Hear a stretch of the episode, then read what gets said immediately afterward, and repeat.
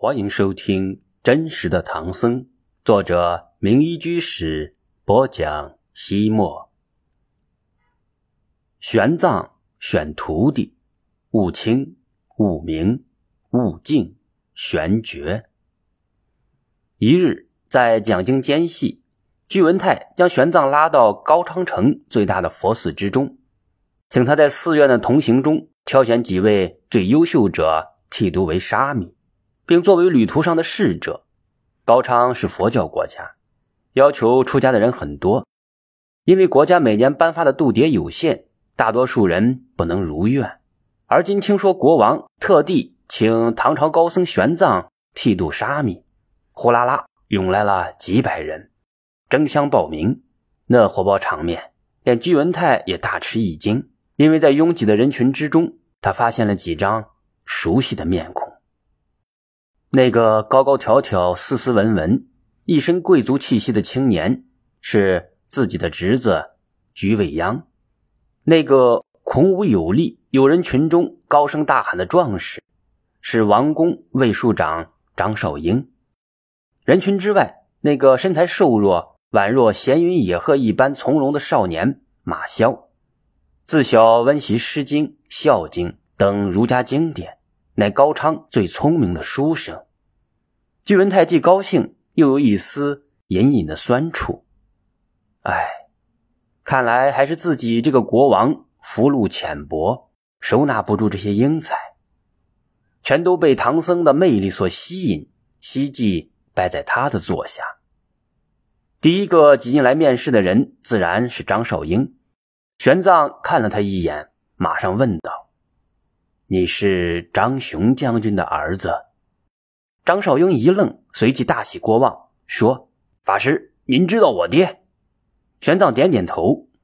张雄是国王的表兄，对王室忠心耿耿。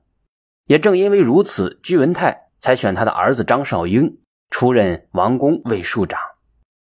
玄奘说：“你父亲每天都坐在头一排听贫僧讲经。”你与他长得很像，居文泰插言道：“他们父子不但相貌相似，其他方面也很相像。张雄是我高昌第一名将，而张少英则是第一勇士。这小子武功高强，十个八个壮小伙也不是他的对手。所以，请法师一定要收我为徒，我可以一路上保护您的安全。”张少英不失时机的说道。玄奘笑道：“我是去取经，又不是去征战。再说，你走了，谁来保护我的王兄啊？所以你还是……”居文泰虽然舍不得张少英，但为了玄奘的安全，他还是要忍痛割爱，说道：“贤弟，这西域大漠之中常有强盗马贼出没，若是有少英在你身边保护，我就放心了。”玄奘是谦谦君子，不会夺人所爱。再说，他的弟子除了虔诚信佛之外，还应该在佛学上有所建树，所以他没有同意剃度张少英。张少英自然很失望，最后说：“法师这一路上总要有人护送吧？不能当弟子，那我就给法师当个保镖好了。”君泰点点头：“嗯，我正在计划挑选一些力手。”护送玄奘贤弟到可汗王庭，那好，就由你当做力守队长吧。张少英转忧为喜，作礼而去。居未央不是一个人来的，还带来他父母兄弟。他知道，作为国王的伯父从小就疼爱他，舍不得他出家，更舍不得他冒着九死一生的危险到天竺远行，所以提前做通了父母的工作，让他们。一同来说服伯父。居文泰未语，泪先流。未央，你你真的要离开伯父？是伯父不够疼爱你，还是？居未央扑通跪倒在伯父面前，将头埋在他的怀里，哽咽着说：“伯父，我知道您比亲儿子还疼我，我也舍不得离开您。可是，生死事大，无常迅速，所以我想出家求道。”解脱人生的烦恼，居文泰说：“可是你从小娇生惯养，衣来伸手，饭来张口，如何能吃得那份苦啊？再说你出身王族，前途无量，等待你的是荣华富贵、大展宏图啊！居未央站立起来，对伯父说道：“当年释迦牟尼佛贵为一国太子，尊贵无比，尚能放下一切出世修行，何况我呢？世间的富贵如过眼烟云，稍纵即逝。因此，我要追求出世间的长乐我净，跟随大唐高僧到天竺去学习佛法。”他的父母兄弟都是虔诚的佛门弟子，所以都支持他出家。居文泰也就只能够勉强同意了。最后进来的是那个文弱而高傲的书生马萧。居文泰以西域的汉文化保护者自居，在国内倡导人们学习汉字、诵读儒家经典，所以对马萧这样的少年书生有一种发自肺腑的偏爱。自然舍不得他出家离去，因此他半开玩笑半认真的说道：“很遗憾呀，你来的太晚了。我们已经定好了人选。”没想到马萧居然说：“在我没进来之前，选拔就不会结束。”玄奘好奇的问他为什么，他说：“因为若是我不能入选，法师您必定抱憾终生。”玄奘故意逗他。不能入选，遗憾的应该是你，为何反而是贫僧呢？马萧笑道：“不管是驰骋于沙场，还是终老于荒野，我马萧都是天生骏马，因而错过我是伯乐的终身憾事。这个马萧，语不惊人誓不休，真够狂的。哪知平时循规蹈矩的玄奘，偏偏打心眼里喜欢这个手无缚鸡之力。”却心比天高的少年，可是居文泰也早就看中了这个英气逼人的书生，很想将他培养成一代的硕儒，把自己对中土文化的狂热都寄托在了他的身上，因而舍不得放他走。马萧人小鬼大，早已经洞悉了国王的心理，徐徐说道：“我知道国王对我寄予厚望，希望我在中土文化上有所成就。可是我们高昌。”可是我们高昌毕竟远离中土文明的本体，只有师从名家，才能够青出于蓝而胜于蓝。我听过玄奘法师讲经，可以明显的感觉到他中国文化的底蕴非常的深厚。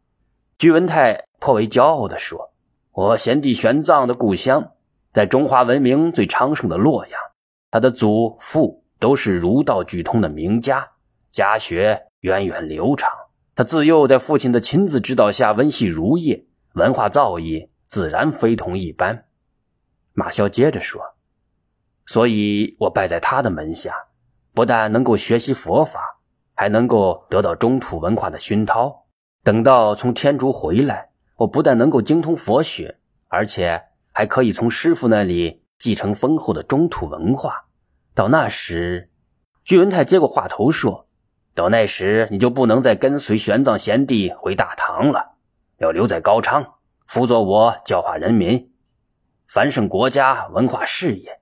马萧点点头，恳切地说道：“高昌是我的祖国，我学成归来，当然要报效国家了。”就这样，一个不大不小的僵局，在马萧的机智化解下圆满收场了。除了居委央、马萧之外，玄奘。还选了一位商人的儿子，一个自小在寺院出家的同行玄觉，共四个人一起剃度为沙弥。除玄觉保留原来的法名之外，玄奘分别给三个沙弥起法名为悟清、马晓、悟明、居未央、悟净，商人的儿子。有了大沙帽的生死体验。玄奘感到学习佛法最核心的要务是悟，用心灵去感悟，所以给新弟子取的名号都有一个“悟”字。